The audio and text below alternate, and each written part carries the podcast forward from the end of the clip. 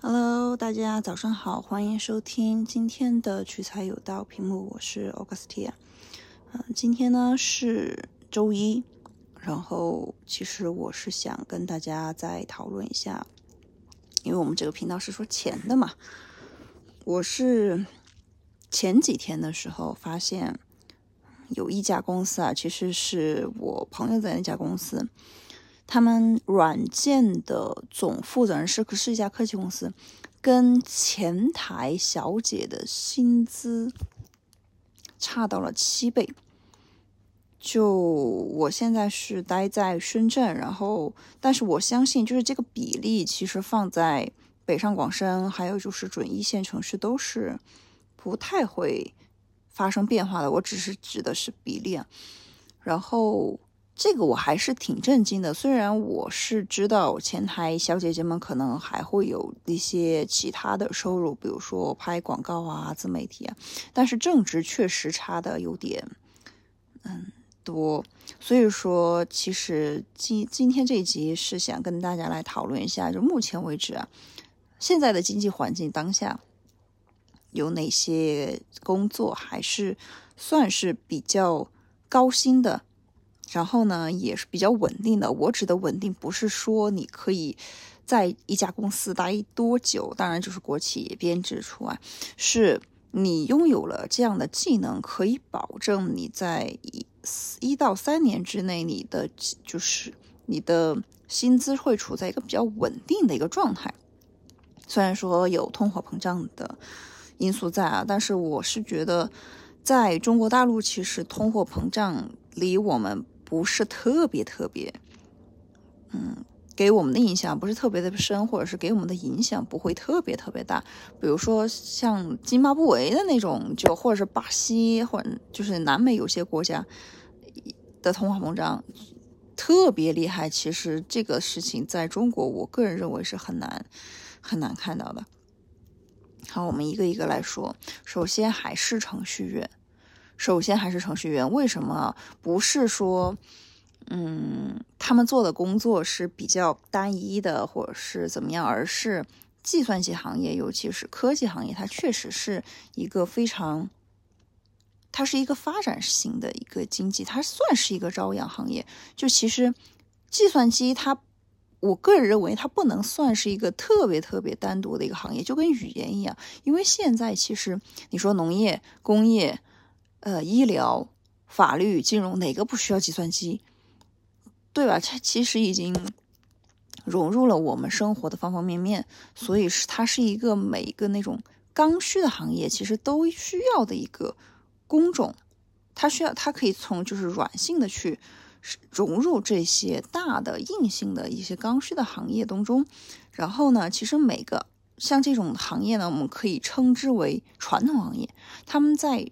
当下的这个时代，他们都需要转型，所以说计算机行业他们能够帮助他们转型，所以这个行业其实就电就电注定了他们的，即即使是从一开始入行，工资就不会特别低。当然，肯定我知道，就是当我说出计算机行业的时候，就有小伙伴想要去反驳我，这个很正常，因为就是比如说程序员，第一个呢都想的比较。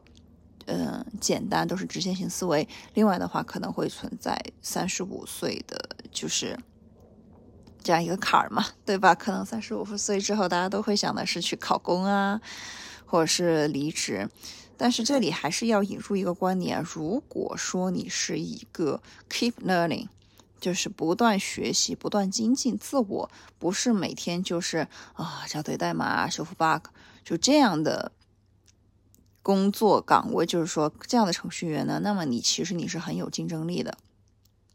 为什么？其实这个跟饭馆的服务员端盘子是没有，就是类型啊，类型是一样的。就是如果你每天只知道端盘子，对吧？那么你永远只会端盘子，然后呢之后可能就会被淘汰。就是如果你一直都在修复 bug、找 bug、查代码的 bug，就这种的话就。你你是有一天是会被淘汰的，但是你要想的是如何利用现在，比如说今年 ChatGPT 啊、AI 各种工具都生成了，尤其是 AIGC 这样的工具，各种类型的工具来不断的精进自我的话，那么你去获得一个比较高薪的一个职位，其实是很，或者是在这个岗位上稳定下来，其实是比较容易的事情。就具体例子的话，其实大家是可以参考张一鸣的，真的真真的是可以参考他。当然，就是除开三十五岁陷阱，大家可能会觉得说。可能三十五岁之后，我的眼睛啊，我的腰椎啊，我都已经 跟不上了，对吧？就是就觉得这个，哎呀，确确实也想找一个轻松的工作，因为软件行业真的太依赖眼睛了。就你可以站着办公，OK，没有问题，但是你可不可能说你不看屏幕，对吧？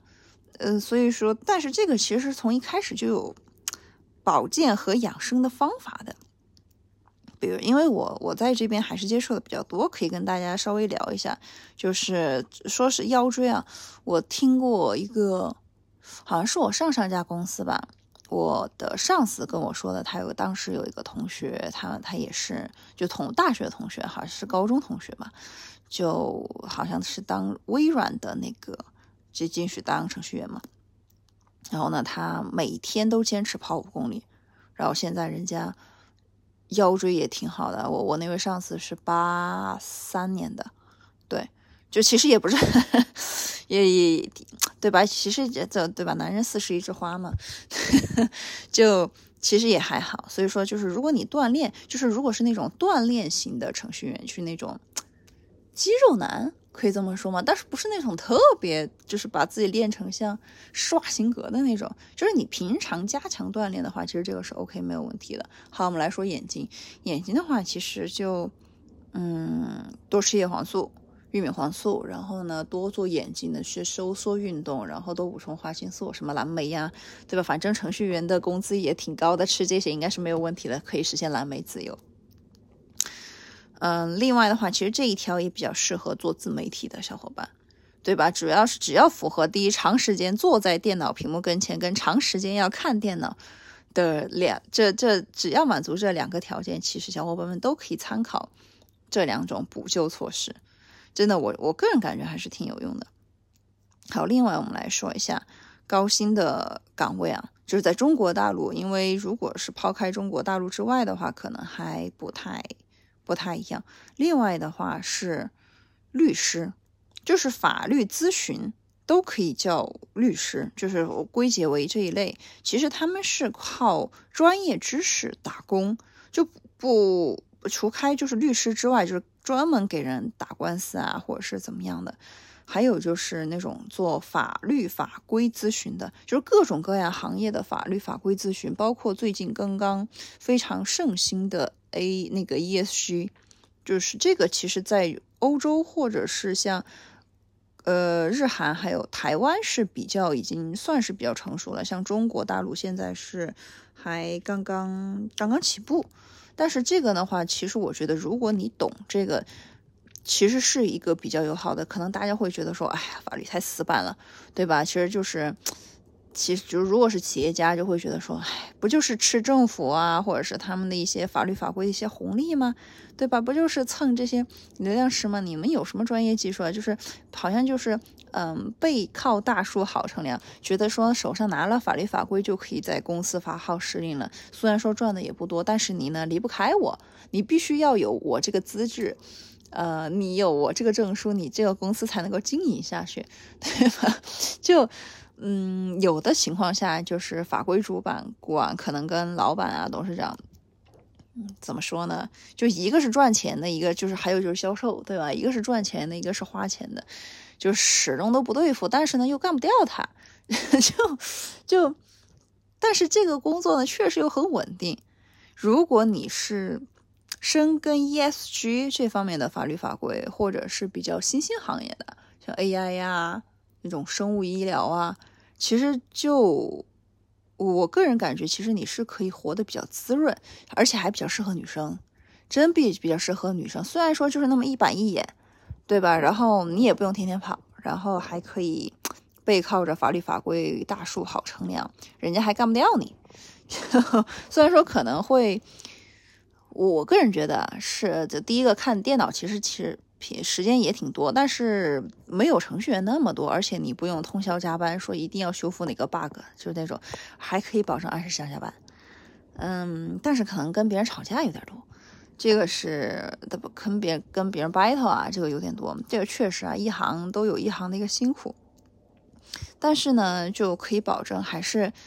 我真的觉得是，除开了现在的那种老师啊之外的话，是比较真的是比较稳定的一个行业，而且最关键的是哈，你还可以生根，嗯，自己平时还可以有点什么兴趣爱好之类的，已我觉得已经成为了新一代的体制内的工作，就是体制内是打引号的这个，但是确实是比较稳定的。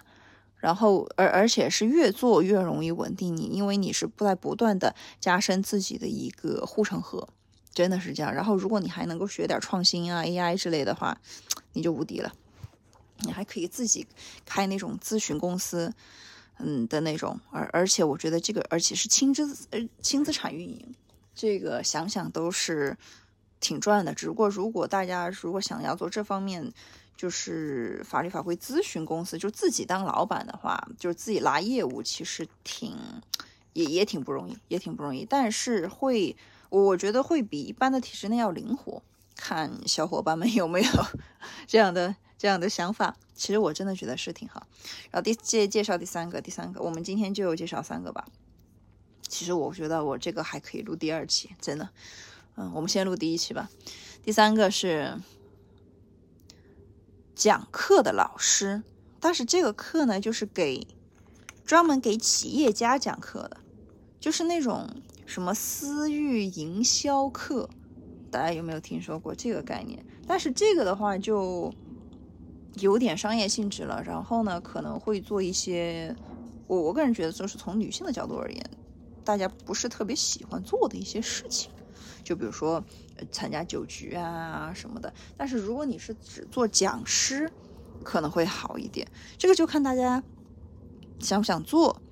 就我给大家举个例子，张琪大家认识吗？就是在抖音啊，我觉得 B 站啊，就是讲那些商学，就是讲那些比如说什么公司管理呀，什么企给就是专门给企业家老板讲课的那种。但是呢，这个相当于是你，你就相当于类似于是李佳琦这种。第一个，你背后肯定有资本大佬在捧你；第二个呢，你后面肯定也有一系列的，嗯，团队在跟着你一起作战。如果你自己在做的话，就会稍微有点累，有点辛苦。但是你可以当个中层的，就是说中级的小讲师，你没有必要一定要做到像张琪那样子，因为如果你做到像张琪那种的话，他可能就你可能天天都要讲。就是因为你已经变成一个大 IP 了，所以说你就特别累。你可以当一个小讲师，然后呢就开办这种专门培训这种商学讲师的那种咨询公司，也是咨询公司。然后做大了之后就做小了嘛，你可以跟小的商学院、跟那种私域的网红就是一起合作。做大了呢，你可以跟那种正经一点的商学院合作，比如说。长江商学院，长江商学院，说实话，档次呢没有那么高，就是这也是真心话，档次没有那么高，但是也还不错，啊，但是也还不错。然后呢，之后再往上走的话，我指的是那种正经大学的商学院，就是比如说，嗯，清华的、呃，北大的光华，或者是像，呃，中欧，大家认识吗？其实我觉得中欧是全中国最好的，虽然说它的知名度不是特别高。就是大家知道这个商学院的那种，嗯，就是它的知名度真的不如是北大、港大，还有就是清华这样子的。呃，好像上交也有吧，然后上交好像有一个和商学院是和瑞士哪一个学校一起合办的那种。呃，其但是其实我觉得就是，嗯，如果说大家要当讲师，其实这个资知识呢，最好还是。就是你可以当讲师，然后呢，把它作为是你的一种，就是就是大家都会可能会加微信啊，对吧？就是嗯，到时候嘛，就是在一个朋友圈里，嗯，这些把它看作是你的一个资源。之后的话，其实自己也可以慢慢的从小生意做起，慢慢的从小生意做起，不一定一定要开始做的很大，但是你要保证，其实我觉得最关键的是，大家无论是怎么样个创业法儿。也好，比如说微商啊、代购啊、直播卖货呀，还自己做一些小生意，比如说什么团购啊、私域啊，也都行。就自己做的一些小本生意，就一定要保证自己是挣钱的，就最开始不要投入太多。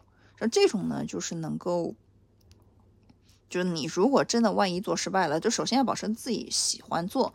第二个，如果真的就是做失败了呢，其实也就没有什么大的一个亏损，不要一下子就投入很多。比如说装修一个门面，然后进去卖早餐或者是卖吃的，其实就是餐饮业，其实也挺，第一个很累，第二个呢不一定赚钱。